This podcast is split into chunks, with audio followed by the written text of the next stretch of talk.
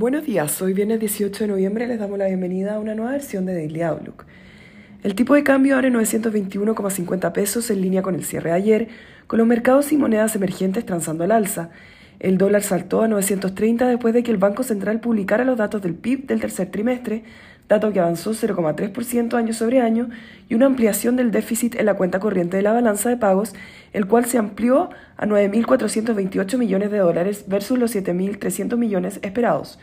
Sumado al anterior, miembros de la Reserva Federal, como James Pollard, se han mostrado firmes en mantener una posición de fuertes ajustes monetarios en reuniones futuras. El Eurostock 50 avanza 1,4%, mientras que en Estados Unidos los futuros anticipan una apertura al alza con el S&P 500 subiendo un 0,6% y Nasdaq 1%. Por su parte, en Asia los mercados cierran negativos, con el CCI 300 retrocediendo un 0,5% y el Hang Seng un 0,3%, mientras el Nikkei un 0,1%. Los commodities transan con pérdidas, con el cobre retrocediendo 0,5% y el petróleo WTI 0,4%. La moneda estadounidense a través del dólar index se deprecia 0,2%. Por su parte, la tasa del bono del Tesoro a 10 años se encuentra en 3,79%, avanzando 3 puntos base con respecto a la jornada previa. El tipo de cambio opera en 929 hasta ahora con las monedas emergentes negativas.